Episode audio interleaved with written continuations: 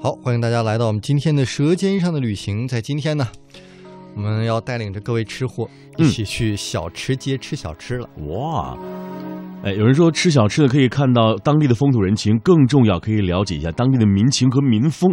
首先我们要去的第一条是哪里呢？是在于广西南宁的中山路哦，这儿呢是一个非常有名的小吃街了。哦不足百米的街道呢是两百多家的店铺，从南宁传统的小吃，像什么粉饺啊、芋头别咽口水。糕啊，这个这个馄饨啊，然后牛肉丸啊，等等等等。嗯，到武汉的这个鸭脖子呀，嗯香港、北京的、云南的各种小吃是应有尽有，哎非常的好吃。说实话，当你在这个南宁中山路走一圈的话，走一遭的话，你会发现，哇，这美食实在是太多了，对不对？提到中山路，我记得厦门也有一条小吃街，也叫中山路，哦，非常好吃，而且里面更多的是比如说闽南特色的小吃，嗯，还有一条专门就紧挨着有一个台湾小吃街，会卖很多台湾的美食。哇，太棒了！所以有些时候你想想，呃，光吃小吃都吃不完。我相信在一座城市旅游，现在不要就两三天，好不好？我们应该漫长进行十天漫步游，好不好？我觉得真正的吃货一定会到一个城市，给这座城市的街边摊、小吃街和苍蝇馆子几顿时间，来哎感受一下。你说的太对了。你说到这个苍蝇馆儿，让我想到了在四川成都有很多很多的苍蝇馆在这里我们要提到的是啊、成都的锦里啊，这里有很多的美味，比如说有什么上滋味啊、好新香啊，呃，他们被誉为这个成都版的《清明上河图》。嚯，厉害吧？在这个著名的锦里小吃一条街上啊，出名的有什么？呃，像什么凉糕啊、三大炮啊、啊、牛肉焦饼啊、黄醪糟啊，还有糖油果子啊、甜水面啊，还有凉面啊、卤菜等等啊。我记得前些年我经常会和梁伟祥老师去啊、四川成都参加他们的这个行业娱乐协会的这个啊、美食大会。每每去成都的时候，你知道吗？我那叫一个欣喜若狂啊，在微博当中那叫一个奔走相告啊！我恨不得把我在成都吃到的每一个苍蝇馆的美味都介绍给大家。记得那天咱俩在一起聊天，对我说我吃了四川非常好吃的一个叫做厕所串串，对不对？而且我说是在这个家乐福的旁边，是在金牛区。然后志强同学告诉我说：“强哥，那家我也去过。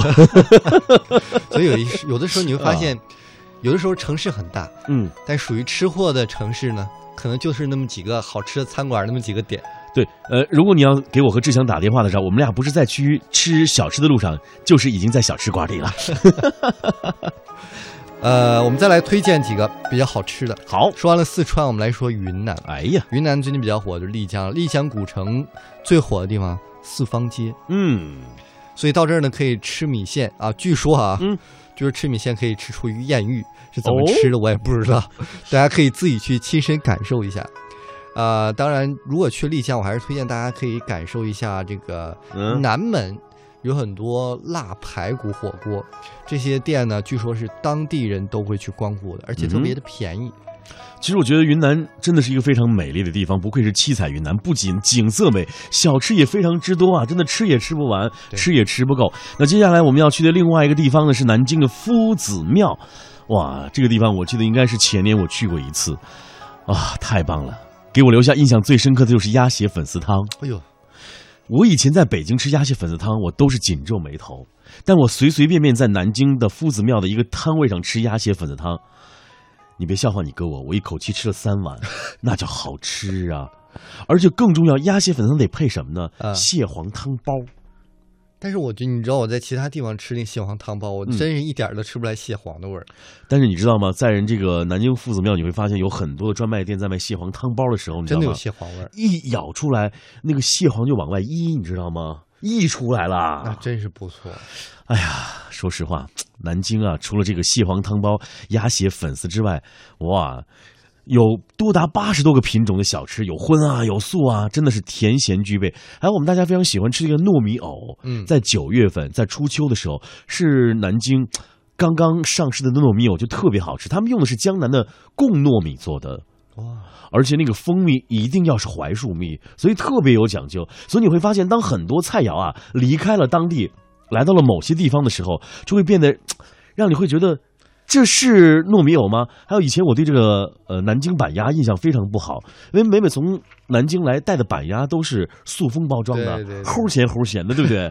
而而且你打开之后上面还带着那个汁儿冻，就像果冻似的东西在那那。一看就不行。对呀、但是有一天我们在这个南京做节目，老板有一个老板给我们上了这个南京板鸭，我就一直白说他怎么了，白先生？我说南京板鸭特别难吃，他说你尝尝我们家的。哎，当我把那板鸭放入到嘴中的时候，你知道吗？那叫一个奇香无比。更重要的是，我我以前主持节目特别讨厌用一个词叫做入口即化，因为我想问你什么东西能入口即化？但是我告诉你，嗯那个鸭肉被它炖的真的是入口即化，就你用嘴用舌头轻轻一一碾的话，你会发现，儿、肉就变成粉末状了，你知道吗？直接咽到嗓子眼儿里了。所以我会觉得，当很多的美食要离开当地的话，你就吃个热闹就行了。那白强说他去过的这个南京，嗯那我说来我去过的，嗯陕西西安的回民小吃街，呃，哎给我印象那里神呀！特别好的嗯是，呃，我会觉得很多小吃街呢失去了本地当地的特色，会卖很多地方共有的东西，是是是，什么羊肉串儿啊、嗯肉夹馍呀、嗯，但是这个回民小吃街，它真的是你会发现，基本上都是卖真正属于陕西的一些特色，呃是是是，而且很多地方我吃过的这个像叫什么，呃，假丝包子啊哇，夹菜包子真的是特别好。嗯。它的那总店是在回民小吃街上，嗯嗯还有羊肉泡馍，很多地方在北京我吃过很多次，都觉得不行。嗯。还有很多凉皮儿，但是真正到回民街，你会发现那凉皮儿那麻酱拌的特别的到底，太棒了，嗯、所以推荐大家啊，如果嗯去西安的话，去小吃街感受一下。哎呀，接下来说的这个地方，你我相信志强和白强都去过上海城隍庙。也有很多好的小吃了。是我记得在二零一零年上海世博会采访的时候，我和当时我们另外一位节目主任叫做范宗沛先生，他是一个大提琴演奏家，我们就采访了城隍庙很多的小吃。哎，范老师就说：“这里就是小吃王国嘛。